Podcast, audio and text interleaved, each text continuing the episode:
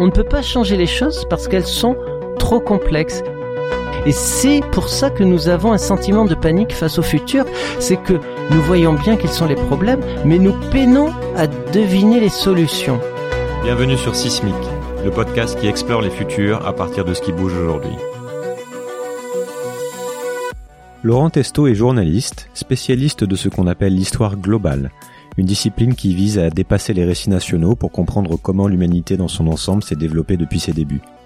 Son ouvrage le plus connu à ce jour est Cataclysme, livre dans lequel il explique notamment comment l'homme a modifié son environnement au travers des âges et quelles en ont été les conséquences sur le cours de son histoire. Dans cet épisode, Laurent nous donne des clés de lecture nouvelles sur notre passé et nous tentons ensemble d'en dégager des enseignements pouvant nous éclairer sur notre époque actuelle et sur celle qui vient. Bonjour Laurent. Bonjour Julien. Bienvenue sur Sismic. Merci de m'inviter. Sismic et euh, je tire le petit pitch, le petit pitch d'entrée euh, pour être sûr qu'on est bien aligné. C'est Sismic, donc c'est un podcast qui aborde la, la question du futur, hein, comme tu sais déjà.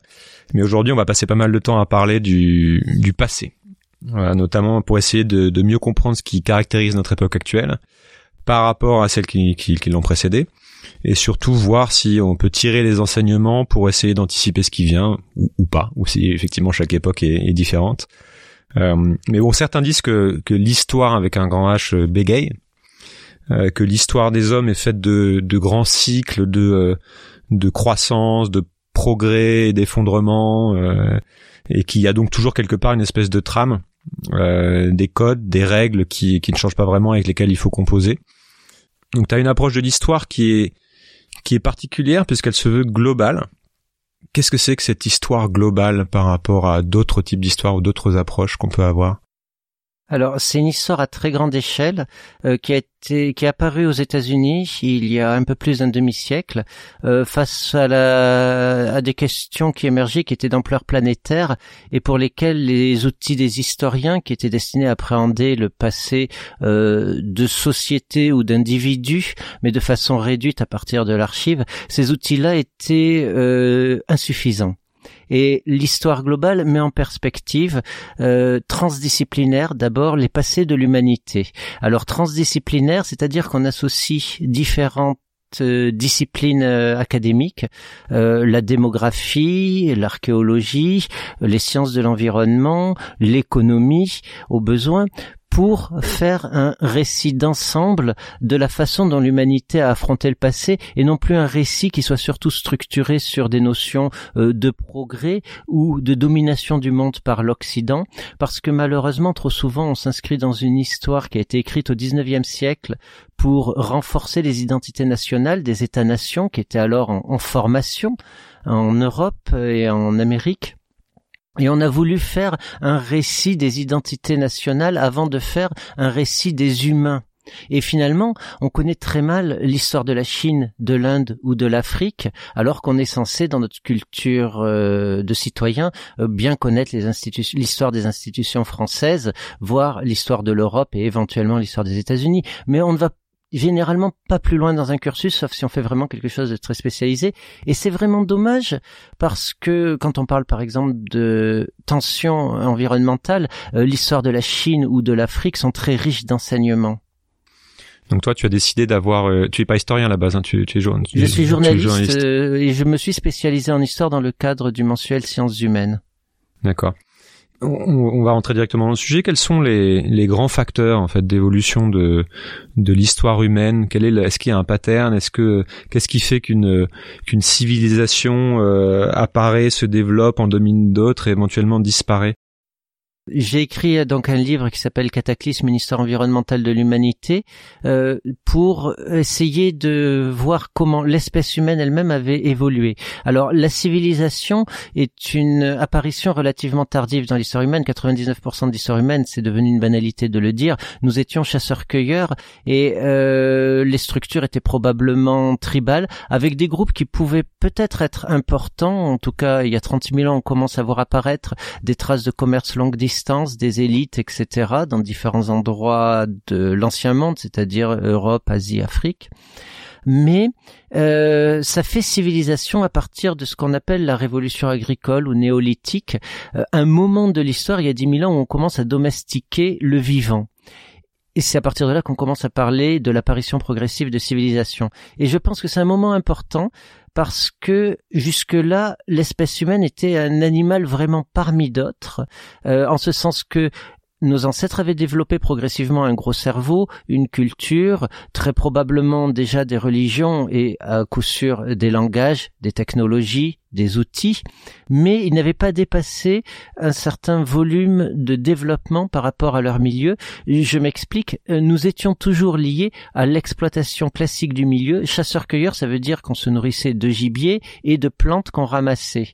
Mais la Terre pouvait accueillir des êtres humains comme super prédateurs de l'ordre de 3 à 5 millions de personnes et pas davantage. Et il y a dix mille ans, nous avions, nous étions déjà présents quasiment partout sur la planète. Il restait quelques grandes îles comme Madagascar et la Nouvelle-Zélande à trouver, mais en tout cas, on était présents sur euh, l'ensemble des continents habitables. Et on ne pouvait guère plus dépasser ce nombre, et la révolution agricole a permis d'intensifier la production et donc de construire ces civilisations. On a domestiqué les plantes, les animaux, les autres humains pour faire des sociétés très hiérarchisées, et on a construit des États et des civilisations. Pour autant, il ne faut pas prendre le terme de civilisation comme quelque chose euh, qui serait linéaire et inaltérable dans l'histoire. Les civilisations ont beaucoup évolué. Et par exemple, aujourd'hui, on se revendique de l'héritage de Rome en disant c'est une première forme d'Europe, mais Rome n'était pas européenne. Rome était méditerranéenne. C'est un empire qui est centré sur la Méditerranée et qui voyait le monde complètement différemment. Nous ne sommes pas romains si ce n'est par des vestiges dans notre droit, dans notre langue, puisque nous parlons une langue latine, et euh, dans certaines de nos idées, mais nous ne vivons pas comme les Romains, qui avaient un centre vraiment riche, qui était l'actuel Proche-Orient. Euh, c'est pour ça qu'à la fin, l'Empire romain se décale vers l'Est, vers Constantinople, parce que c'est la partie la plus riche à préserver euh, au moment de son effondrement. Et également, l'Empire romain, l'essentiel, la plus grande partie de sa production agricole se faisait au Maghreb. Donc il faut vraiment imaginer que l'Europe d'il y a 2000 ans, c'était centré sur la Méditerranée, avec la zone la plus riche dans l'équivalent actuel de la Syrie et de la Palestine, et la zone la plus productive, agricolement parlant, c'était la Tunisie et l'Égypte. C'était un autre monde. Donc si, on reste quand même sur cette histoire de deux ou trois mille dernières années, donc euh, et qu'on étudie la manière dont, les sociétés humaines ont évolué et se sont développées, Qu'est-ce qui fait qu'à un moment donné, un bassin de population va euh, progresser, va inventer des technologies, euh, va pouvoir en conquérir d'autres? Tu, tu, tu, regardes, juste pour comprendre un peu ton ta grille de lecture de, de, de l'histoire, euh, est-ce que c'est la technologie? Est-ce que c'est les idées? Est-ce que c'est les histoires qu'on se raconte? Est-ce que c'est l'environnement? Tu vois, comme, comment mmh. tu alors, euh, il y a une mayonnaise en tout ça, c'est-à-dire ces différents éléments qui vont prendre ou ne pas prendre. L'environnement dicte le cadre des possibles, c'est-à-dire il y a des ressources dans le milieu et si les ressources n'y sont pas, euh, on fera pas une révolution énergétique si on n'a pas une source d'énergie fossile à proximité, par exemple, ou alors il faudra inventer autre chose. Et euh, voilà. Après, il y a effectivement des, sortes de hasards, c'est-à-dire je ne pense pas que ce soit des essences dans dans certaines sociétés qui aient fait qu'on ait euh, réussi ou pas à se développer, mais bien une somme de décisions qui peuvent être sociétales, politiques, etc., qui aboutit à des formes de développement. Et après, il y a des hasards complets, comme par exemple euh, le triomphe de l'Europe euh, du modèle occidental au XIXe siècle, le moment où l'Europe va dominer le monde à travers les colonies, à travers une politique très agressive vis-à-vis des, du reste du monde. Euh, c'est lié à un hasard biologique, littéralement, c'est-à-dire que quand les Européens sont arrivés dans les Amériques par accident avec Colomb et ses successeurs, ils ont apporté des maladies auxquelles les Amérindiens n'avaient jamais été exposés, ce qui fait que les Amériques se sont transformées en ce qu'on a appelé plus tard Terra Nullius, terre vierge, parce que 90% des Amérindiens sont morts des microbes apportés par les Occidentaux, ce qui fait que il a été très facile de conquérir les Amériques et que ça a donné à l'Europe à la fois un marché extérieur et une, des ressources formidables pour asseoir son hégémonie. Et ça, c'était un hasard complet parce que personne ne pouvait prévoir euh, cette histoire de microbes en fait. Il y a une, part de il y a une part de hasard dans, dans, dans ce qui se fait. Il y a euh, y a aussi un rapport à à l'environnement euh, dont, tu parles pas mal justement dans, dans Cataclysme. Qu'est-ce qu'il faut comprendre entre, enfin, du rapport entre entre les hommes et leur, environnement pour expliquer l'histoire du développement humain? Et j'avais noté une phrase de, du livre. Donc je te cite, les évolutions des sociétés humaines ne, se comprennent pleinement que quand on les étudie dans leur contexte environnemental. Il faut envisager le milieu comme un théâtre pour histoire humaine, pour que l'histoire humaine prenne pleinement sens. Qu'est-ce qu'il faut comprendre de ce facteur environnemental pour expliquer euh, l'histoire du monde? Alors, le facteur environnemental a joué à plusieurs euh, degrés. Euh, j'ai parlé de la révolution agricole. Il faut bien comprendre que les sociétés du passé, jusqu'à une autre révolution qui était la révolution énergétique industrielle dans laquelle on vit aujourd'hui, dont nous sommes les héritiers, donc qui a lieu au 19e siècle et qui permet d'accroître la production alimentaire massivement au 20e, avant cette révolution-là, nous sommes dans des sociétés agraires. C'est-à-dire que, en très gros, quand il y a des hivers pourris, une succession d'hivers pourris ou d'étés de sécheresse, que le blé ou le riz ou peu importe l'aliment sur lequel on se base vient à manquer, les gens ont faim. Et quand les gens ont faim, le pire est à prévoir parce que les gens se soulèvent, euh, les empires vacillent, euh, on attaque les voisins euh, pour soulager les tensions autant que pour essayer de drainer leurs ressources.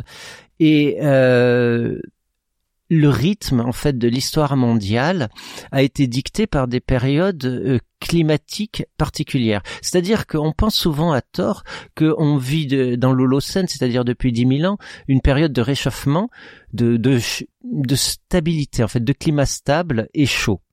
C'est vrai par rapport aux grandes lignes du passé, euh, où on a eu des séries de glaciations, euh, on est dans un interglaciaire. Mais ce n'est pas pour autant une période réellement stable, c'est-à-dire qu'il y a eu des variations climatiques de l'ordre de 1 degré centigrade sur plusieurs siècles, mais qui ont changé le destin des sociétés. Et on peut inscrire ainsi une sorte de cycle, on peut reprendre ça depuis 2000 ans.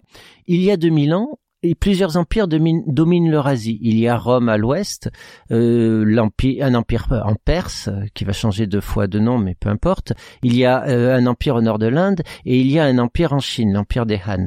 Et c'est lié à un optimum climatique. Il fait chaud, les Romains peuvent produire beaucoup de nourriture euh, grâce à un modèle agricole de production plus ou moins intensive basé sur le travail forcé, une société très inégalitaire, mais en tout cas un moment stable de paix et ça s'érode à partir du 3e, 4e siècle sous l'afflux d'épidémies et surtout euh, à partir euh, du 6e siècle sous l'impact d'éruptions volcaniques qui vont refroidir le climat pour plusieurs siècles, entre 535 et 850 le climat va se refroidir d'environ 1 degré et c'est un moment de morbidité extrême. La peste fait son apparition et les populations dans l'ancien monde euh, chutent probablement d'un bon tiers, voire de la moitié des effectifs initiaux. Et c'est dans ce contexte qu'on peut comprendre aussi l'expansion de l'islam, c'est que euh, les cavaliers sortis du désert vont attaquer des civilisations qui sont moribondes. Et euh, s'emparer de très grands espaces parce que justement, ils ne sont plus aussi densément peuplés qu'avant et les institutions qui contrôlaient ces espaces elles-mêmes sont extrêmement fragilisées. Que ce soit l'Empire perse, que ce soit l'Empire euh, romain d'Orient. Et c'est euh, dans ce cycle-là que l'on peut relire à nouveau l'histoire du monde, c'est-à-dire qu'il y a un nouvel optimum climatique, le climat se réchauffe à nouveau entre grosso modo l'an 850 et l'an 1275. C'est ce qu'on appelle euh, l'optimum climatique médiéval. Et à ce moment-là, effectivement, il y a un essor civilisationnel, un essor démographique. C'est le moment où la Chine atteint quasiment une apogée euh, avec l'essor de la fin des Tang et surtout euh, l'essor des Song, les, les Song du Nord, on va avoir une civilisation où on utilise le papier monnaie, où on utilise beaucoup le charbon, où on produit de l'acier de façon massive, euh, une sorte de pré-industrialisation forte, euh, une naissance même d'une forme de capitalisme. Et puis tout ça va à nouveau s'éroder sous l'effet de tensions euh, environnementale. L'environnement n'est pas le seul en cause. Euh, dans cette histoire des Song, il y a le fait que pour nourrir leur expansion démographique, les Song vont envoyer toujours plus de paysans conquérir des terres avec des armées euh, contre les nomades. Donc ils vont forcer les nomades à s'organiser, à copier les méthodes d'organisation militaire des Song. Donc il y a un rapport déjà agressif par rapport aux voisins. Les paysans vont déboiser pour mettre en œuvre des cultures, ils vont déboiser les collines qui permettent de gérer justement euh, l'afflux en eau dans les grands fleuves autour desquels sont les principales cultures et sont les villes chinoises. Et ces grands fleuves vont connaître des crues de plus en plus importantes. Donc l'État Song va enfourner des ressources de plus en plus importantes pour construire des barrages pour essayer de se protéger des crues. Et à un moment, tout ça, ça craque. C'est-à-dire que les crues deviennent trop importantes, elles brisent les barrages, elles noient des centaines de milliers de personnes, jusqu'à un million de personnes pour la première grande crue.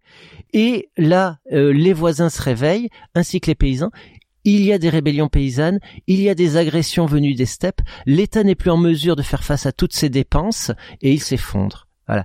Et euh, c'est en partie lié à des relations environnementales, mais c'est aggravé également par les décisions que prennent les élites euh, de se battre euh, littéralement contre les nomades, notamment la Confédération Durchen, contre les paysans, voilà. Et il y a un moment où euh, les décisions prises par les différents acteurs humains, par aveuglement ou parce qu'ils ont toujours fait comme ça, donc il continue euh, dans la dynamique des solutions antérieures face à des problèmes nouveaux, euh, mène euh, au désastre. C'est un peu la même grille de lecture que Jared Diamond, en tout cas sur la théorie. Euh, mais en pratique, je pense que il faut être plus souple et ne pas être forcément dans le déterminisme historique. Donc on a euh, des évolutions climatiques et une manière de gérer l'environnement qui vont avoir un, un impact non négligeable sur la possibilité d'une civilisation de se développer ou qui vont provoquer des effondrements, même si c'est pas le seul critère, parce qu'il peut y avoir aussi des civilisations qui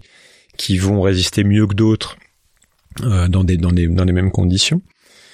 Est-ce qu'il y a malgré tout euh, au niveau mondial un, euh, et de, au cours de cette histoire un peu moderne, enfin ces deux dernières années, est-ce qu'on voit une, le rapport en, de, de l'homme à la nature évoluer ou est-ce qu'il reste dans ce un peu partout dans cette idée que la nature doit être quelque chose qu'on doit euh, exploiter, dominer dont il faut s'affranchir alors, on a un rapport, je dirais, qui est presque animal à la nature, c'est-à-dire qu'elle nous offre des ressources. De... On a besoin euh, de l'environnement, en gros, pour trouver de quoi manger. Donc, il y a forcément un rapport je dirais qu'il est de l'ordre de la prédation. Et la théorie que je développe dans Cataclysme, euh, c'est que en fait nous menons une guerre à la nature, que cette guerre pendant l'essentiel de notre histoire, elle a été de basse intensité, c'est-à-dire qu'on chassait euh, des animaux, et c'est devenu assez efficace à la fin de la préhistoire où on a chassé massivement les grands animaux tels les mammouths jusqu'à emmener une bonne part à l'extinction. Euh, 85% à peu près des grands animaux. la mégafaune a disparu euh, il y a 50 à, à 10 000 ans voilà, bon, je décris le processus. Euh, c'était lié aux évolutions du climat et c'était lié à la surprédation humaine euh, qui ont joué de concert, euh, je pense, et je pense que la surprédation humaine était vraiment l'élément déclencheur. Euh, ensuite, nous avons mené une guerre de moyenne intensité à la nature à partir du moment où, suite à la révolution agricole, nous avons su nous organiser avec des idéaux universaux qui ont pris la forme d'États universaux, qui étaient les empires, qui ont pris la forme de religions universelles, qui sont nées il y a 2500 ans à peu près. Toutes les matrices religieuses euh, sont nées il y a 2500 ans euh, dans notre histoire et qui ont pris la forme de l'argent, qui été également inventé il y a 2500 ans en plusieurs points de l'ancien monde simultanément. Et ces trois moyens, les religions, les États et l'argent, c'est-à-dire ce que j'appelle les trois M, les marchands, les missionnaires et les militaires, euh, ont permis d'accroître massivement euh, la prédation humaine sur l'environnement et ont débouché sur une guerre de moyenne intensité. C'est à ce moment-là qu'on commence à voir des déboisements assez rapides dans certains milieux. Euh, par exemple, quand l'islam, après avoir conquis une bonne partie du monde dans l'espace d'un siècle, décide d'avoir une capitale à sa dimension, euh, construit Bagdad, on va déboiser euh, sur les côtes africaines d'Afrique de l'Est pour fournir Bagdad en bois de construction et on va construire ex nihilo une ville qui va atteindre près d'un million d'habitants. Euh, c'est surréaliste, ça s'est pas encore fait dans l'histoire. La Chine fait quasiment la même chose au même moment autour de Chang'an en reconstruisant Chang'an, et donc on a des plans de planification extraordinaires euh, qui peuvent alors se mettre en œuvre parce qu'on a des idéaux communs qui animent euh, des gens pour faire des choses extraordinaires. Il faut imaginer ce qu'est une ville d'un million d'habitants sans l'énergie moderne, euh, sans les moyens modernes de gérer les ordures, euh, de gérer l'apport en nourriture, etc. Euh, c'était un tour de force, c'était une démonstration de puissance.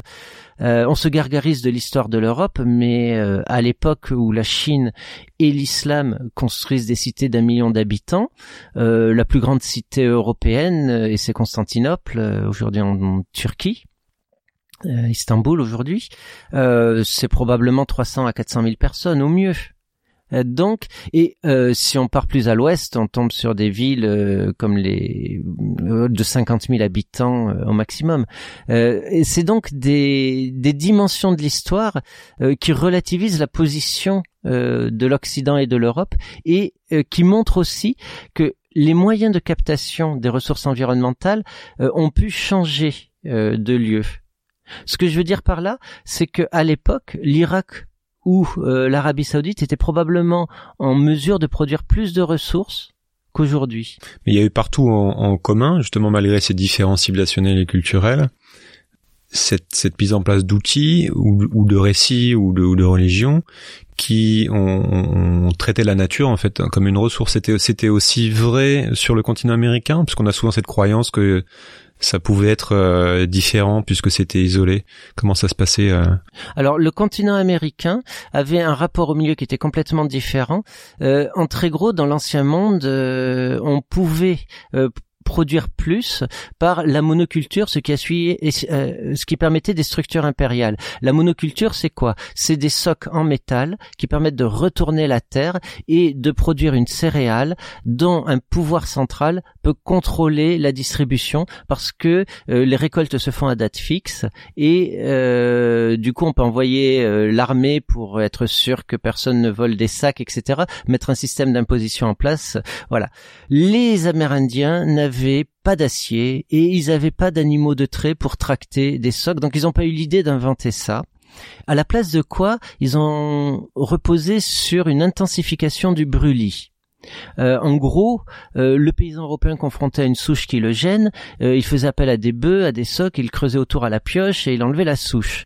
Les Amérindiens ne pouvaient pas faire ça, donc ils brûlaient la souche. Ils avaient des techniques de combustion pour détruire ces souches. C'était donc une agriculture qu'on aurait pu qualifier euh, de basse intensité, mais qui, euh, qui reposait sur le brûlis périodique euh, des grands espaces américains pour produire non pas une monoculture, même si les civilisations amérindiennes, la hiérarchie reposait sur le contrôle du maïs, mais sur une association que les Aztèques vont appeler euh, la milpa, les trois sœurs, c'est-à-dire l'association d'un tuteur, le maïs, qui va fournir une plante que l'on peut stocker, euh, d'un haricot qui va s'enrouler autour du maïs et qui fournit euh, la partie protéinique légumineuse de la de l'alimentation et d'un couvre-sol qui est euh, la courge, qui va permettre euh, de diversifier euh, les, les, apports alimentaires et de protéger le haricot et le maïs des prédateurs, parce que les courges initialement elles avaient des épines avant qu'on les enlève par notre sélection, par sélection. Et c'était une autre forme d'agriculture, et ça explique aussi pourquoi les Européens en débarquant en Amérique, on considérait que les Amériques étaient terra nullius, c'est parce qu'ils ne voyaient pas trace de l'agriculture telle qu'ils la concevaient eux, avec des champs bien délimités, des barrières, des animaux de trait, de la terre retournée. Tu disais même même l'Amazonie était une, une forêt exploitée. L'Amazonie était un grand verger. Euh, alors, pas forcément exploité de façon très dense, mais qui abritait plusieurs millions de personnes, des grandes civilisations euh, euh jusqu'au XVe siècle, jusqu'à l'arrivée euh, des, Espagnols. Et on vivait en fait autour de grands centres de population qui avaient construit des grands bassins en Amazonie pour se nourrir euh, de, de sortes de nénuphars euh, dont ils prenaient les, racines et de tortues qu'ils élevaient également dans des bassins. Euh, et il y avait énormément de villages connectés par des routes en, Amazonie, et ces villages produisaient euh, suffisamment de nourriture pour nourrir ces centres de population. Et il y avait une sorte d'agroécologie de basse intensité, ce qui a été euh, démontré par de nombreux auteurs. Pour une synthèse, on peut se référer à euh, Thomas Mann pour, pardon, pas Thomas Mann, Charles Mann pour les, les, sources américaines. Et récemment, un chercheur français, Stéphane Rostin, a fait deux livres sur cette question de l'archéologie de l'Amazonie précolombienne, où on voit effectivement qu'il y avait une forme de d'horticulture, c'est-à-dire on sait aujourd'hui qu'il y a beaucoup plus d'arbres alimentaires ou utiles aux humains en Amazonie que ce qu'il devrait y avoir écologiquement. C'est simplement parce que les humains, pendant au moins 3000 ans, ont orienté la croissance des arbres en errant, en se déplaçant périodiquement dans la jungle et en coupant les arbres dont ils ne voulaient pas, en favorisant la croissance des arbres qu'ils souhaitaient voir pousser à tel ou tel endroit pour leur assurer des ressources qui peuvent être alimentaires, qui peuvent être aussi matérielles comme des fibres. Euh, Et puis à l'arrivée des, des Espagnols, pour finir là-dessus, 90% des gens sont, sont morts de, de maladies en gros et la forêt est redevenue euh, sauvage, et dense et euh, je voudrais peut-être se, se, recentrer sur les, les derniers siècles pour, pour nous ramener justement à l'époque actuelle. Euh, pour essayer de comprendre en fait dans, dans, dans quelle époque on vit. Qu'est-ce qui s'est passé C'est euh, on va peut-être commencer ces 400 dernières années euh, avec euh, qui a amené en fait la domination du monde par les Européens. Qu'est-ce qui s'est passé et du coup on est on est un peu toujours les héritiers de cette période-là et, du développement et de la vision du monde très très européenne. Mm-hmm. Qu'est-ce qui a amené ça et qu'est-ce qui s'est passé plus particulièrement peut-être depuis le, début de la révolution industrielle euh, qui nous amène à vivre dans le monde tel, qu'il est aujourd'hui et avec cette espèce de, de, aussi de croissance exponentielle qu'on a vu ces, ces dernières décennies. Alors l'Europe, effectivement, par une succession presque d'accidents, euh, a pris une trajectoire très particulière euh, qu'on peut résumer en quelques grandes étapes. Euh, il y a d'abord une sorte de révolution mentale peut-être à la fin du Moyen Âge sur le fait de systématiser des rapports mathématiques d'appréhension du monde. Ça se traduit par l'apparition de la comptabilité en partie double, qui est probablement, qui a probablement été inventée en Perse, mais qui fait le succès en tout cas des marchands italiens euh, qui la systématisent euh, ça permet de planifier en fait des, des actions, notamment bancaires, et euh, ça débouche euh, cette réflexion-là sous diverses trajectoires, tensions, etc., sur l'invention des sociétés anonymes dont on peut retracer la genèse en 1600 lorsque l'Angleterre crée la compagnie des Indes orientales. Puis la Hollande. voilà, et puis les, les Pays-Bas font exactement la même chose. On a affaire là à des pouvoirs périphériques qui sont en but à euh, la, la, puissance espagnole et qui donc euh, vont utiliser euh, des outils qui ont été un peu conceptualisés par les théologiens espagnols. Enfin, j'explique ça dans Cataclysme sur cette logique qui aboutit à créer en fait une société anonyme avec capitalisation par action. L'EIC, la compagnie britannique des Indes orientales, est probablement la firme la plus puissante de l'histoire puisqu'au XVIIIe siècle, elle va en venir à dominer un continent entier, euh, l'Inde, euh, elle va permettre à l'Angleterre, 7 millions d'habitants, de conquérir euh, un un sous-continent ou un continent littéralement à part entière, peuplé de 150 millions de personnes. C'est presque, c'est là, ça marque un peu le début de d'un premier outil de capitaliste. C'est oui, comme ça exactement ça. C'est par les outils du capitalisme que l'Inde a conquis. Euh, Donc à partir de 1600, l'Angleterre a conquis l'Inde progressivement. On invente la société par action et ça dote euh, ces pays-là d'un outil de, de, de conquête particulier, c'est ça? C'est ça pour résumer le processus, euh, les Britanniques arrivent, ils s'endettent auprès des marchands indiens qui eux ont du capital euh, pour monter des affaires. Au début, les marchands indiens pensent que c'est juste pour acheter des soieries, donc ils laissent faire parce qu'ils détiennent vraiment à la fois euh, des cotonnades. Pardon, il y a des soieries, mais c'est surtout les cotonnades sur lesquelles repose l'économie de l'Inde et ils ont des usines où ils impriment. L'Inde habille à l'époque la moitié de l'Asie. Et euh, en gros, euh, ils laissent venir les Anglais dans ce marché parce qu'ils veulent pouvoir leur vendre des choses, donc ils leur avancent de l'argent pour mettre en place un circuit euh, d'échange. Et en gros, les, les marchands britanniques vont s'installer en Inde, et puis progressivement convaincre les pouvoirs en place qu'ils ont des outils plus efficaces, ce qui est partiellement vrai, euh, pour percevoir par exemple les impôts. Donc ils se font déléguer la perception des impôts pour le Bengale de l'empire moghol. Et progressivement, les Indiens vont bouffer l'Inde, non pas militairement, ils en sont bien incapables, les Anglais vont les bouffer, Anglais ouais. vont bouffer l'Inde en utilisant les outils, euh, les leviers que leur offrent euh, les placements euh, du capital, des outils que ne maîtrisent pas pleinement les Indiens. Euh, initialement. Et ils vont dépouiller progressivement les Indiens justement euh, de leur capacité à fabriquer euh, les les indiennes les, tissus à base de coton jusqu'à racheter les manufactures indiennes les laisser euh, pourrir et reléguer l'Inde au rang de producteur de coton pour que la matière première soit envoyée ensuite euh, en Angleterre pour fournir euh, du travail euh, aux Anglais et donc pour que la marge euh, de fabrication de ce tissu euh, vienne en Angleterre. Et donc là, on arrive au début de la révolution industrielle. C'est ça.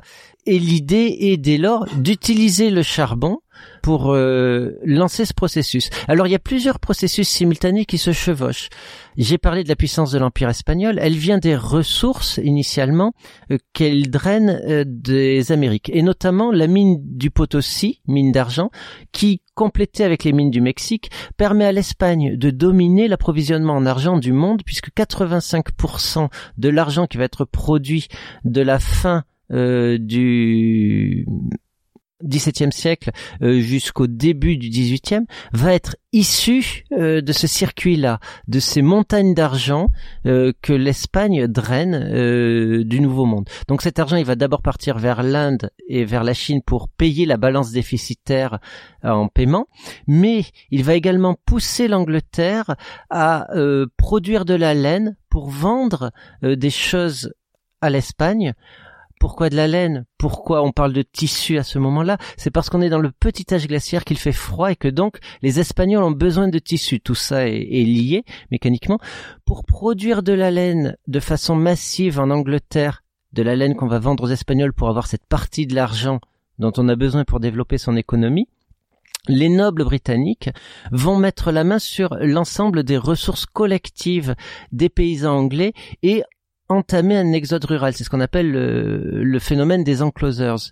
Et ils vont s'approprier donc les grandes surfaces agricoles anglaises pour pouvoir euh, avoir des moutons. Qui étaient jusque-là communes, c'est ça? Voilà, Les, les commons. Donc on, on, privatise, on commence à privatiser la terre. Pour... On okay. privatise la terre et cela provoque un exode rural précoce.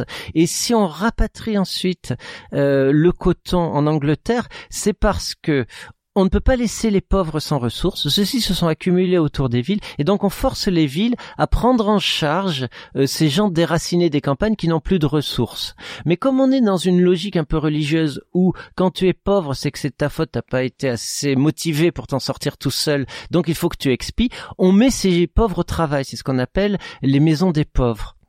Et donc, on a autour des grandes villes toute une main d'œuvre disponible. C'est pour ça qu'on rapatrie, qu'on fait des usines, qu'on rapatrie du coton. C'est pour mettre ces gens au travail. Et pourquoi est-ce qu'on a choisi d'utiliser le charbon plutôt que, par exemple, l'énergie hydraulique ou solaire qu'on pourrait commencer à maîtriser? On utilise le charbon parce que c'est un moteur mobile qui va on peut on peut mettre l'énergie là où on en a besoin alors que pour d'autres ressources renouvelables, on serait obligé de se déplacer et on pourrait se heurter à un refus de la part des populations de travailleurs de venir euh, travailler ailleurs. C'est-à-dire on amène le travail là où est la main d'œuvre, là où est fixée déjà la main d'œuvre. C'est une très bonne introduction parce que je pense que ça va être intéressant de parler de plus particulièrement de du rapport entre énergie et euh, notamment énergie fossile et le développement euh, qu'on a eu, le développement civilisationnel et mondial euh, de, des 200 dernières années. Et continuer d'expliquer aussi quel est le rapport entre les ressources énergétiques, notamment mmh. le charbon, et la domination et, du modèle occidental. Mmh. Alors le charbon est effectivement choisi initialement parce qu'il permet de fixer la main d'œuvre, d'apporter le travail là où est la main d'œuvre, mais ça va faire une sorte ce que les Anglais appellent backfire, c'est que on va mettre en place une nouvelle classe ouvrière qui est celle des mineurs. Et les mineurs, finalement, comme ils vont chercher le charbon de plus en plus loin, euh, grâce justement aux pompes animées par le charbon qui permettent d'extraire l'eau, euh, de, sortir l'eau des mines et donc d'aller toujours plus profond, les mineurs vont devenir tout puissants. C'est-à-dire que s'ils s'arrêtent de produire, euh, toute l'économie elle-même qui désormais est accro au charbon à la fin du 19e siècle ne peut plus fonctionner. Donc ils vont imposer d'avoir leur part du gâteau par des grèves et euh, par des systèmes également de solidarité. On va mettre en place les syndicats qui sont initialement en fait des sortes de caisses où euh, il y a beaucoup d'accidents dans les mines donc des veuves qui se retrouvent sans ressources et donc euh, on met en place des caisses où chacun cotise au cas où il meurt que sa veuve soit sans ressources qu'elle soit prise en charge par le groupe et donc ces outils-là vont permettre la naissance de la démocratie. Et quand on va commencer à basculer d'énergie, en fait on bascule pas d'énergie, à compléter l'énergie du charbon par une autre énergie fossile qui est celle du pétrole, les pays qui vont produire du pétrole on a, ont compris la leçon. Et donc ils vont organiser l'extraction pétrolière de façon à ce que personne ne puisse la bloquer. Et c'est pourquoi, ça c'est la thèse d'un certain nombre d'auteurs euh, anglo-saxons, c'est que le régime énergétique conditionne le régime politique ce qui est en partie vrai. Et euh, si on a surtout des dictatures dans le monde pétrolier, c'est parce qu'on a organisé l'exploitation de façon à ce que personne ne puisse la bloquer. Par exemple, on va réactiver dans les pays musulmans où on va extraire du pétrole la vieille opposition un peu mythologique entre chiites et sunnites.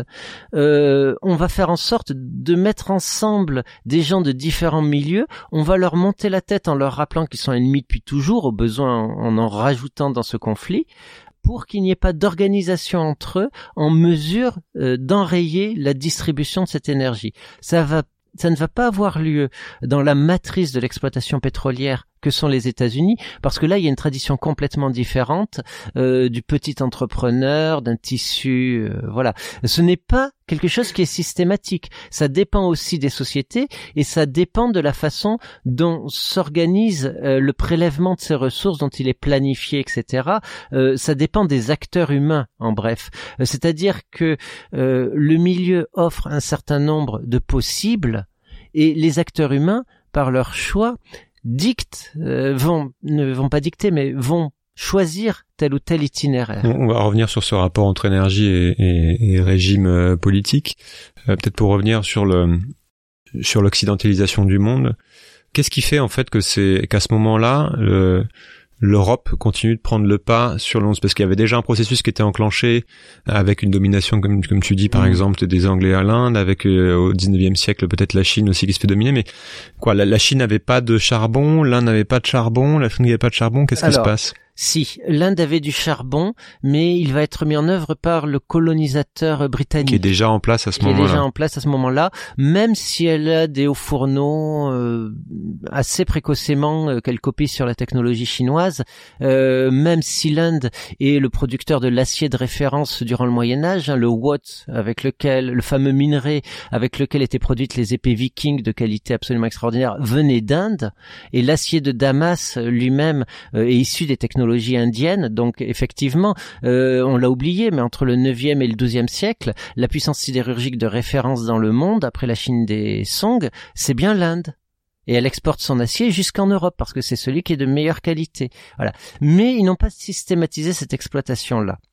Et en fait, il y a un auteur qui a résumé ça dans un ouvrage d'histoire globale qui est une des références, c'est Kenneth Pomeranz avec euh, une grande divergence qui est traduit en français. La thèse de le constat de Pomeranz avec d'autres, c'est que la Chine est la superpuissance mondiale euh, au moins jusque dans les années 1750. Et à partir des années 1750, elle décroche face à l'Occident.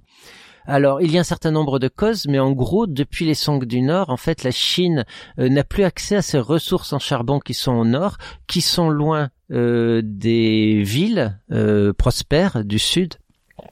Et donc, elle ne peut pas réaliser cette mutation énergétique. En revanche, elle va réaliser un, un certain nombre euh, de des prérequis des systèmes capitalistes et notamment elle va avoir une pré-industrialisation très précoce et probablement beaucoup plus importante que l'Europe contrairement à ce qu'on penserait à prime abord euh, au 16e 17e siècle.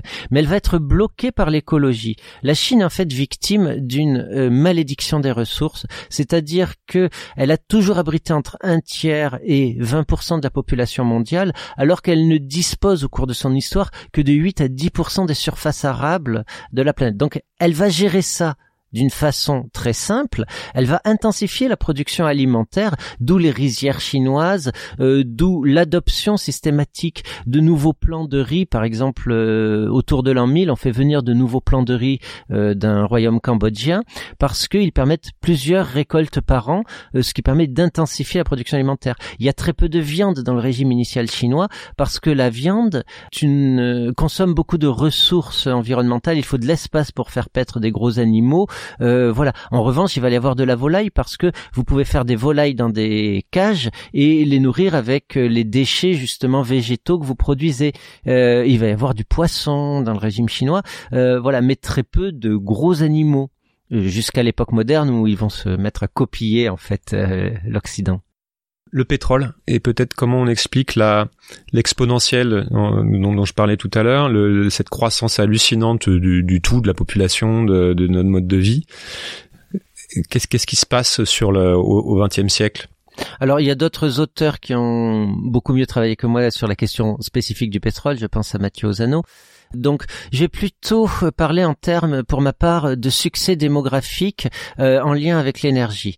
Euh, en très gros, j'ai expliqué tout à l'heure qu'il y avait un cliquet malthusien, c'est-à-dire une limite de ressources à la population de chasseurs-cueilleurs, qui était voilà le milieu pouvait accueillir, le milieu terrestre pouvait accueillir 5 millions de chasseurs-cueilleurs, et la révolution agricole a permis de multiplier en fait la population humaine jusqu'à l'ordre d'un milliard de personnes, chiffre qu'on a atteint vers le milieu du 19e siècle, au moment où on commence à utiliser les énergies fossiles.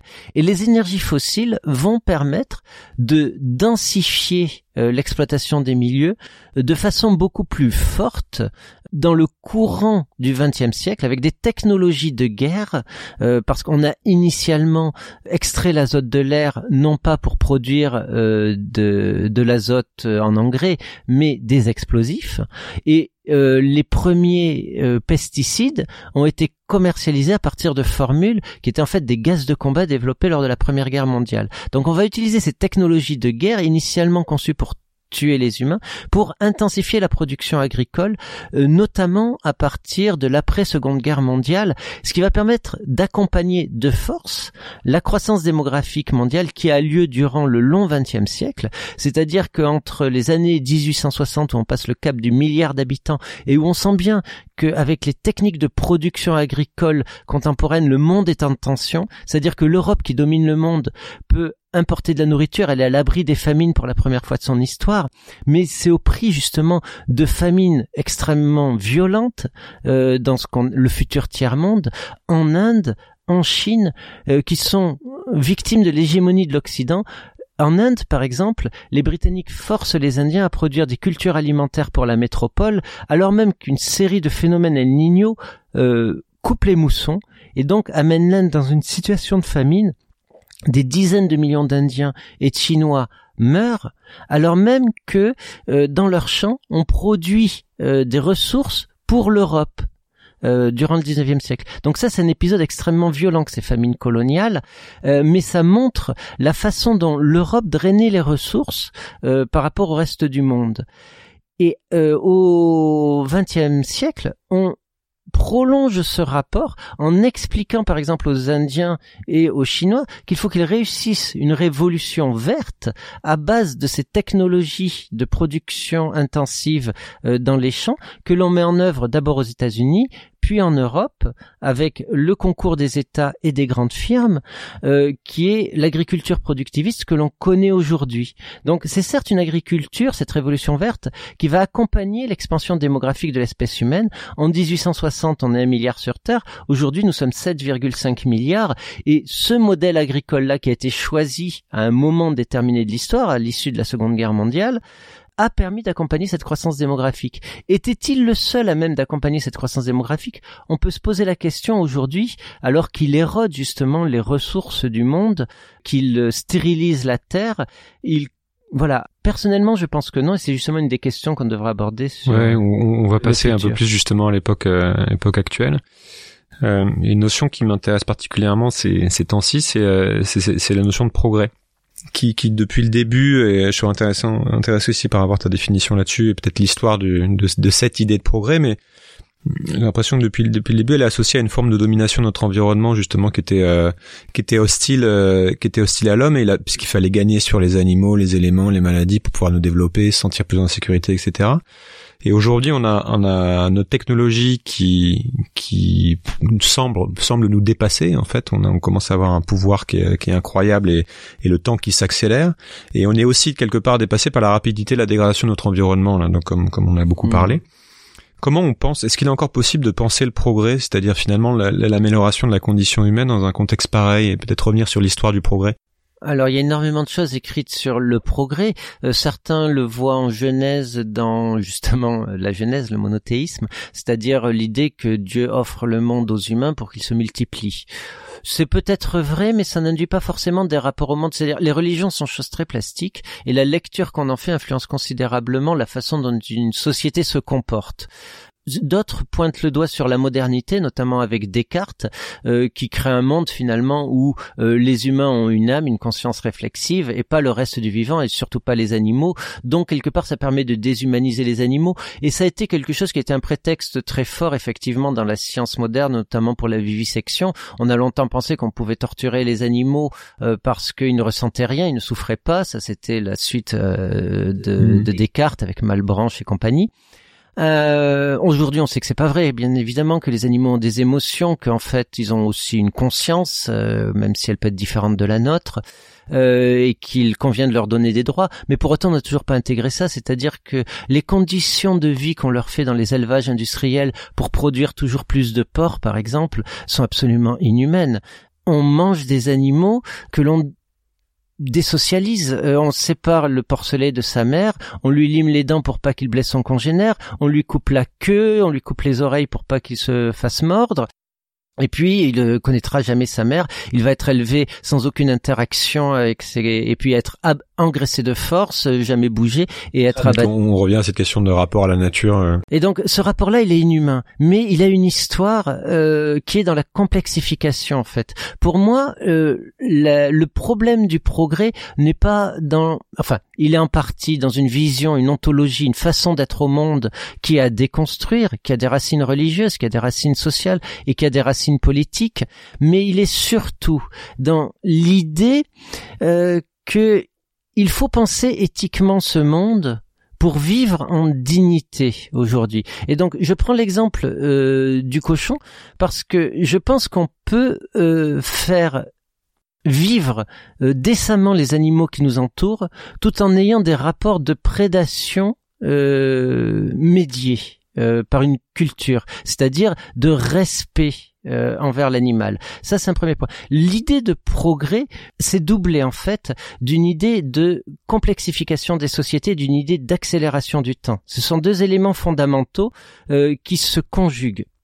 L'accélération du temps, euh, parce que la première révolution vraiment qui a permis de multiplier la démographie humaine, la révolution agricole, elle a mis dix mille ans à accomplir ses effets, à en arriver à une impasse. Euh, c'est-à-dire le milliard d'habitants euh, que l'on a atteint en 1860. Et en 1860, les gens commencent à réaliser qu'il y a un problème de ressources sur Terre. Mais à ce moment-là, on trouve une solution qui va être expérimentée et puis progressivement imposée dans la seconde moitié du XXe siècle pour accompagner la croissance démographique humaine. Et là, on arrive à une autre impasse qui est probablement aux alentours de 10 milliards de personnes, chiffre qu'on va atteindre euh, vers 2050, euh, qui est, voilà, avec l'agriculture productiviste qu'on a, sachant qu'elle épuise les milieux, on ne pourra plus peut-être nourrir ces 50 c'est pardon, ces 12 milliards de personnes vers 2050, 10, 10 11 12 milliards vers 2050, parce que nos milieux seront épuisés. Et ça, ce nouveau seuil démographique, ce nouveau cliquet malthusien, euh, il est dans un temps accéléré. C'est pour ça que tu parles d'exponentiel. C'est parce que nous avons imprimé, l'humanité a imprimé une formidable accélération au temps et qu'à chaque fois que nous franchissons une limite, le cliquet euh, malthusien écologique se referme sur nous beaucoup plus vite. Avant, c'était une question de millénaire, c'est devenu une question de siècle. Maintenant, ça devient une question de décennie. Nous créons toujours plus de problèmes pour résoudre les problèmes antérieurs et le temps qu'il nous reste pour trouver des solutions aux problèmes que nos nouvelles solutions ont apportés se réduit euh, de façon drastique. Et c'est pour ça que nous avons un sentiment de panique face au futur, c'est que nous voyons bien quels sont les problèmes, mais nous peinons à deviner les solutions. Et cela vient également euh, cette accélération d'une autre forme qui est la descente dans la complexité. C'est-à-dire que euh, dans la seconde moitié du XXe siècle, on est descendu euh, dans l'hyper simplification. Trois technologies l'ont permis.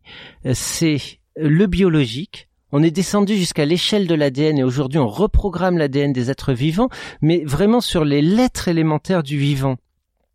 On est descendu dans l'atomique et même le subatomique pour produire l'énergie nucléaire, pour aujourd'hui créer des nanotechnologies, c'est-à-dire dans l'infiniment simple pour être dans l'infiniment complexe. Et on a séquencé de la même façon l'information avec l'informatique pour descendre jusqu'aux unités élémentaires de l'information des suites de 0 et de 1 qui aujourd'hui nous font envisager de créer jusqu'à des intelligences artificielles potentiellement désincarnées euh, qui pourraient exister dans un futur pas si éloigné que ça et donc nous sommes dans des technologies qui nécessitent la coopération de milliers de cerveaux, voire de millions de personnes. Par exemple, pour faire une centrale nucléaire, aucun être humain n'est capable d'en faire une tout seul. Une pioche, vous pouvez la faire tout seul à la limite, si vous êtes euh, bien dégourdi au niveau euh, des mains. C'est pas mon cas, mais voilà. En revanche, vous êtes incapable. Aucun être humain n'est capable de faire seul une centrale nucléaire.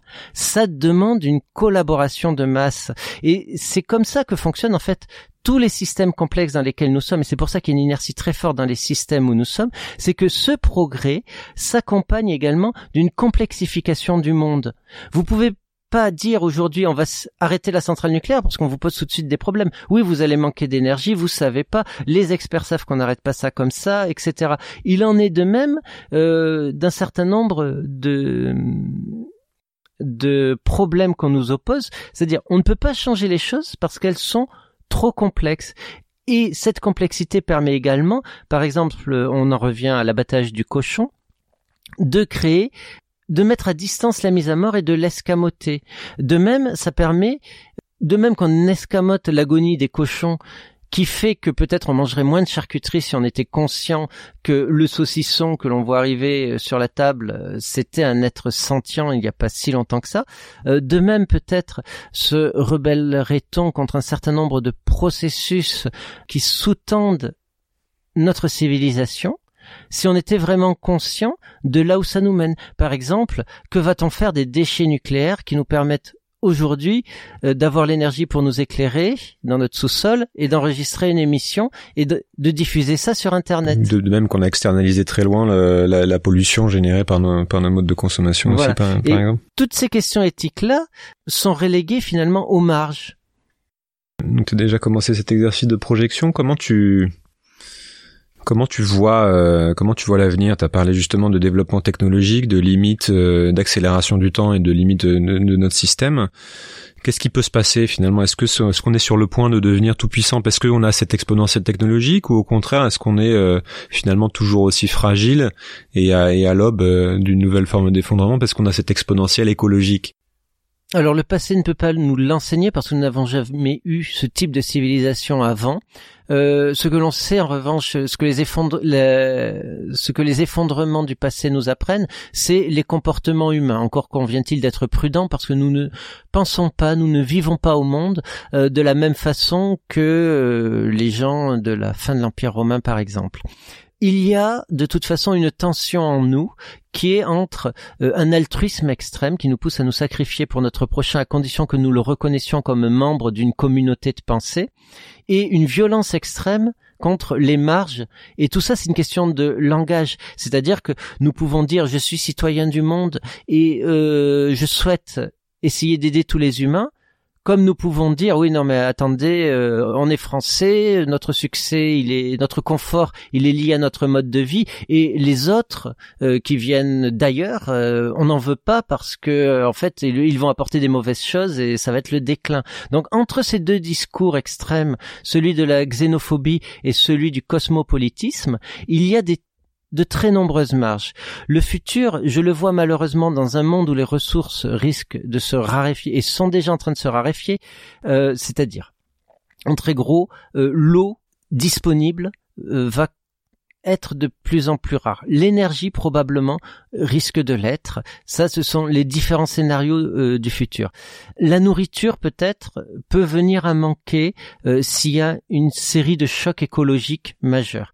Donc, face à ce type d'incertitude, euh, il y a soit le comportement de l'aide, soit le comportement du refus et du des barrières. Et c'est malheureusement ce type de comportement que l'on voit se développer en ce qui nous concerne dans notre société en Europe, puisqu'on a transformé la Méditerranée aujourd'hui en un vaste cimetière à l'encontre des migrants qui commencent à se presser à nos frontières. Quel est le, le rôle du, du, on parle beaucoup du, du, rôle du capitalisme en fait dans, dans cette accélération et dans euh, qui serait à la source de beaucoup de problèmes euh, ou ce, ce mode de consommation? Comment tu comment tu peux expliquer l'histoire du capitalisme pour expliquer où on en est? Et est-ce que le, le capitalisme serait résilient par rapport à à ce qui peut arriver. Oui, le capitalisme est très résilient. En fait, le capitalisme a été le, une série de choix idéologiques euh, issus du libéralisme. Il y a eu plusieurs expérimentations du libéralisme et euh, l'ultralibéralisme contemporain a accouché d'une forme de capitalisme qui est extrêmement performant. Il est extrêmement performant. Pour moi, c'est une religion. C'est-à-dire, en gros, il repose sur un certain nombre de dogmes qui ne sont pas démontrés dans les faits. C'est-à-dire, par exemple, que les ressources naturelles sont gratuites et qu'on peut créer de la richesse à partir d'elles quand on sait les exploiter. Que, bon, il y a un certain nombre de dogmes de même ordre, mais il y en a un qui fait la force du capitalisme en tant que religion, la force unique, c'est que c'est la première religion au monde à accomplir ses promesses ici et maintenant sur Terre. C'est-à-dire qu'en gros, la plupart des religions, elles vous promettent le paradis pour l'au-delà à condition que vous teniez tranquille, que tu tiennes tranquille et que tu obéisses euh, aux autorités. Euh, c'est pas le cas du capitalisme. Il accomplit ses promesses. Je m'explique. Euh, nous vivons aujourd'hui une période formidable parce que nous avons la chance d'être en Europe euh, d'avoir une éducation, d'avoir accès à des médias, de vivre en démocratie, euh, de pouvoir euh, nous cultiver, manger à notre faim, ne même pas nous préoccuper finalement pour une grande partie de nous, de nos contemporains, de tout ça, ou de façon assez secondaire. Ce n'est pas méprisant par rapport aux tensions qu'on a dans, dans le système, mais on vit confortablement pour beaucoup de gens, et ça n'a pas été le cas de l'humanité, c'est même l'exception dans l'histoire humaine. Il y a 50 ans, durant les 30 glorieuses en Europe, euh, c'était 200 millions de personnes au Japon, euh, aux États-Unis 200-300 millions de personnes, Japon, États-Unis, Europe, qui bénéficiaient de ce niveau de vie-là. Aujourd'hui, c'est 2 milliards de personnes qui bénéficient de ce niveau de vie parce que des centaines de millions de personnes en Chine, en Asie, globalement, en Afrique en Amérique du Sud, sont sortis de la grande pauvreté pour entrer dans la classe moyenne. C'est-à-dire, une classe moyenne, c'est quoi? C'est une classe qui peut, en plus d'acheter le strict minimum pour survivre chaque jour, mettre un peu d'argent de côté pour l'avenir que ce soit l'avenir éducationnel des enfants ou que ce soit son avenir à soi, je cotise, je, je mets un peu d'argent de côté et demain je m'achèterai une voiture ou un appartement. Voilà. Et l'OCDE prévoit que euh, dans les 15 années à venir, ce nombre va doubler, c'est-à-dire que 2 milliards de personnes supplémentaires sur Terre vont sortir de la pauvreté, ce qui fait qu'en 2030, près de la moitié de la population humaine sur Terre serait euh, en situation d'être une classe moyenne. Tu crois à ce scénario malgré les, les, les, tensions écologiques qui peuvent arriver ou est-ce qu'on fait euh, l'erreur justement de tirer le fil de, de, de, la situation présente sans prendre en compte les, les points de rupture potentiels par exemple? Alors, du point de vue très confortable où nous sommes, où nous pouvons envisager les différents scénarios, c'est un scénario parfaitement crédible. On va se heurter à, un moment à une raréfaction des ressources. C'est très clair. C'est très clair, mais le capitalisme va en faire son beurre. Par exemple, quelque chose qui est même pas de l'ordre. Alors, il y a des effondrements en cours aujourd'hui. L'effondrement de la biodiversité, c'est un fait. Nous avons perdu. Alors, on peut se tourner vers les biologistes et ils sont là pour ça.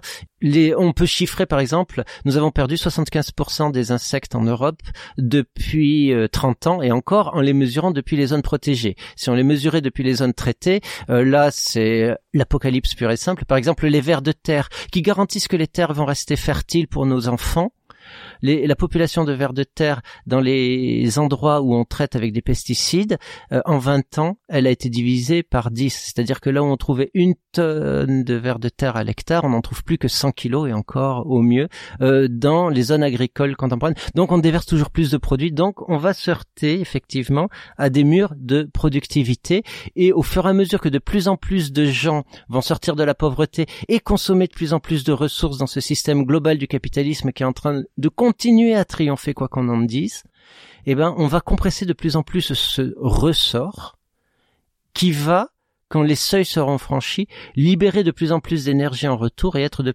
et envoyer des chocs de plus en plus dévastateurs euh, dans les sociétés euh, qui seront les nôtres dans un futur proche ou lointain, parce que nul ne sait quand on va passer ces seuils. Pourquoi?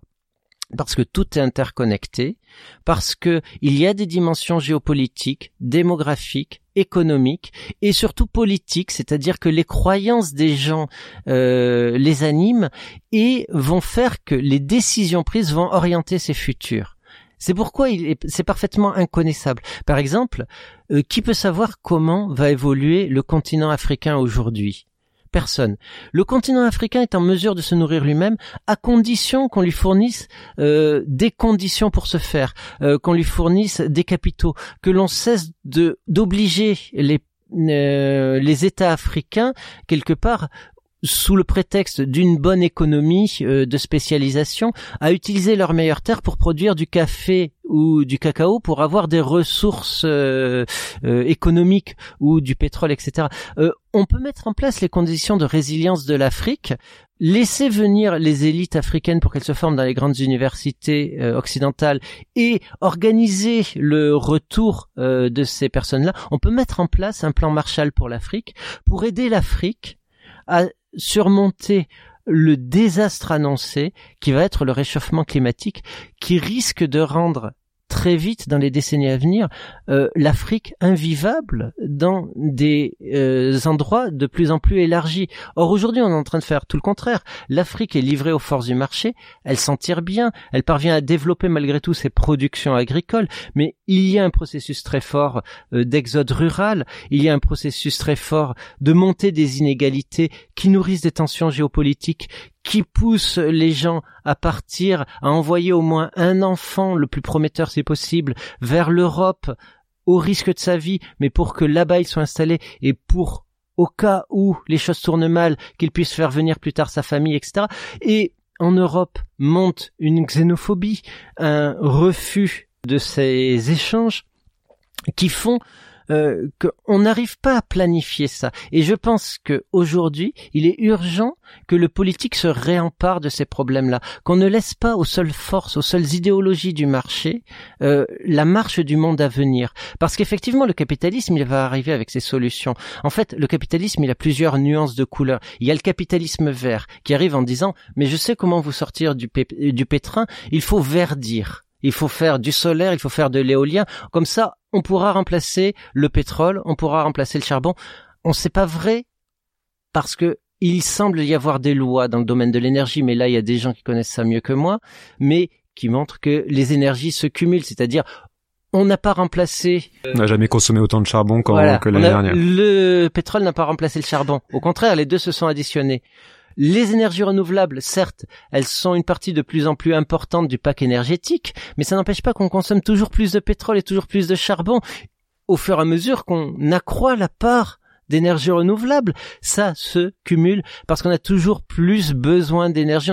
On est accro à tout ça, on le laisse couler en nous parce qu'effectivement on est dans une idéologie quasi religieuse qui est celle euh, du néolibéralisme, du capitalisme, qui est celle de toujours consommer plus pour nourrir le système qui permet de sortir plus de gens de la pauvreté et d'accomplir toujours plus de promesses, mais au détriment de ressources finies. Au détriment du long terme, peut-être, du coup. Au détriment du long terme, au détriment de nos descendants, et au détriment même du confort de nos vieux jours, parce qu'on ne sait pas quand euh, cet ensemble-là va commencer à craquer. Et ajoutons qu'il ne va pas craquer très probablement d'un seul coup, contrairement, on a par rapport à l'effondrement, on a des visions hollywoodiennes de la chose, euh, genre grand raz-de-marée, plus de météorites, etc. L'effondrement, c'est un processus qui va être multiforme, euh, multitemporel, et qui ne va pas se manifester partout de la même façon. Par exemple, l'effondrement, on peut dire qu'il est déjà commencé dans le Sahel.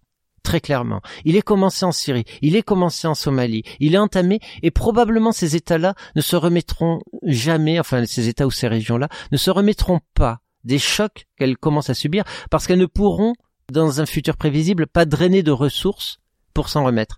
Mais il est très loin encore de nous sauf événement imprévisible. Alors peut-être pour finir là-dessus, recentrer sur l'Europe et, et, la France. Euh, comment tu vois les choses évoluer et en regardant ces différents angles, euh, alors justement où euh, les... on n'est plus au centre de l'échiquier en termes géopolitiques, où la population vieillit, euh, où on n'a pas d'énergie sur notre sol. Comment comment tu analyses la chose? Alors, qu'on n'ait pas d'énergie sur notre sol n'est pas forcément un gros problème tant qu'on a euh, l'infrastructure pour aller chez les autres chercher de l'énergie. non, mais très gros, c'est ça. Qu'on a, une, qu'on a une armée et des, Oui, je pense que c'est ce que euh, c'est ce qu'on va développer de plus en plus, c'est-à-dire euh, la sécurisation de nos apports énergétiques dont on a besoin, la sécurisation de nos frontières, le repli sur soi aux besoins en en accroissant les emprises sur les sociétés, en les rendant moins démocratiques pour euh, les orienter, etc. Je pense qu'à cet égard, la Chine est un très bon précurseur de ce que l'Europe va faire euh, dans une ou deux décennies. Les régimes autoritaires? Régime autoritaire et même totalitaire euh, version comment dirais-je médias sociaux. On peut peut-être digresser là-dessus sur le rapport justement entre énergie et démocratie. Alors, l'énergie conditionne pour une part euh, les choix politiques des sociétés et donc euh, leur euh, mode de régulation. Mais par rapport à la, Chine, ce que je voulais dire par là, c'est que on a un, un État qui préfigure un certain nombre de développements face à un effondrement du milieu qui est plus avancé que chez nous. C'est-à-dire que la Chine est davantage polluée encore que l'Europe, et donc elle elle a les dirigeants chinois ont intégré cette variable parmi les problèmes qui pouvaient amener un soulèvement de leur population et ils ont essayé de créer et ils y sont arrivés un consensus dans leur population sur la façon de protéger les gens influents, c'est-à-dire cette nouvelle classe moyenne chinoise urbaine, euh, des atteintes environnementales possibles. Par exemple, en construisant des rideaux d'arbres autour des grandes villes pour les protéger, notamment des vents de sable qui résultent de l'érosion.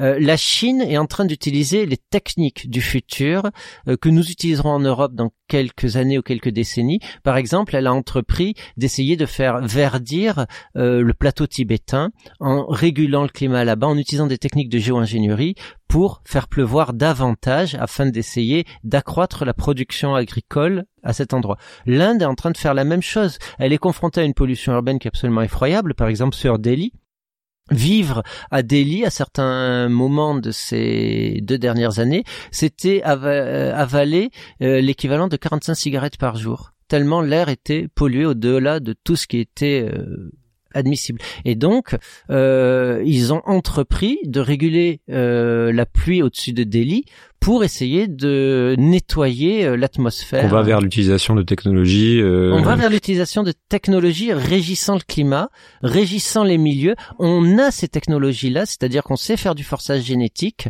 avec les ciseaux génétiques, on peut orienter les organismes. Par exemple, pour résister à la chaleur, on peut faire des, des micro-organismes du sol qui résisteront à la chaleur afin de garantir que vous pourrez continuer à cultiver un sol euh, plus tard. On va vers ce Donc, type je comprends c'est-à-dire que même peu, peu importe que euh, ces technologies posent problème parce qu'elles nous dépassent ou parce qu'elles peuvent avoir des externalités, ta prédiction c'est que de toute façon comme elles existent, on, on va les utiliser. Alors oui, d'abord, tout ce qui est possible de faire sera fait et il n'y aura pas de limite éthique à la chose parce que si un État se refuse à le faire, un autre le fera. Ça, c'est le premier point. Sauf s'il y a une régulation mondiale euh, de ces questions. Euh, le deuxième euh, point, c'est que c'est dans la nature du capitalisme que de proposer de nouvelles solutions et que là, il y a énormément de fric à se faire et que donc ces technologies-là, il y aura un capitalisme vert, c'est-à-dire un capitalisme des panneaux a- solaires, et déjà. voilà, qui existe déjà. Il y aura un capitalisme noir, c'est-à-dire un capitalisme qui table sur euh, les risques systémiques, sur la réassurance des problèmes que ça va générer euh, et sur le fait de surajouter de la technologie pour résoudre les problèmes que la technologie aura créés. Il y aura un capitalisme blanc, un capitalisme du cœur, un capitalisme de l'aide. J'espère seulement que ce sera pas un capitalisme qui sera livré euh, au seul marché, mais toutes ces solutions-là, elles vont être. Le capitalisme n'est pas mort, c'est ça que je veux dire. C'est-à-dire, on a souvent, parce que ce sont aussi des penseurs issus du marxisme qui essayent de penser les processus de l'effondrement, parce qu'ils ont été alertés pour certains avant les autres, euh, on a souvent une vision très déterministe du capitalisme comme étant un artefact qui a amené à s'éteindre. Aujourd'hui, c'est probablement, avec certaines idéologies religieuses, l'idéologie euh, la plus motrice du monde et elle va le rester encore probablement pour une ou deux décennies. Au-delà, c'est le brouillard. hein. Personne ne peut savoir ce qui va se passer. Dernière question, quel est le travail que l'on doit faire individuellement sur euh, sur soi-même? Comment on se prépare à, à ça? J'ai envie de dire, c'est justement garder l'esprit critique, essayer de comprendre en quoi nos présupposés sont tellement partagés euh, qu'ils nous amènent à ne rien faire. Entendons-nous bien. Je pense qu'il y a une forme de résilience qui se développe aujourd'hui à travers des initiatives comme les monnaies locales qui désamorcent une partie justement de la force euh, des spéculations boursières, etc., en réancrant l'économie euh, dans la réalité euh, du local, du, du vivant euh, et euh, de la solidarité euh, identifiable, c'est-à-dire de personne à personne. Et toutes ces initiatives-là, que ce soit la les euh, c'est le genre de choses qu'il faut développer parce que un, cela rend résilient et deux, cela retarde l'effondrement à venir et trois, cela effectivement offre des alternatives. Mais pour que ces alternatives soient crédibles et largement partagées, il faut effectivement repenser euh, nos rapports au monde, essayer de déconstruire euh, le récit, le récit qui fait la force à la fois du capitalisme et des religions, essayer de comprendre ce qui fonctionne pour créer un futur désirable que l'on ait envie d'attraper. Et pour l'instant, il y a beaucoup de gens qui réfléchissent sur cette question des futurs désirables, mais qui comme moi, euh, se débattent face euh, à la complexité du monde.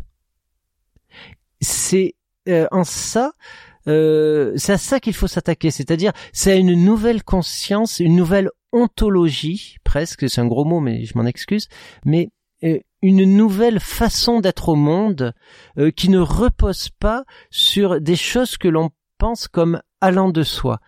C'est surtout aussi, effectivement, tu disais, l'Europe n'est plus au centre du monde, pas même l'Occident.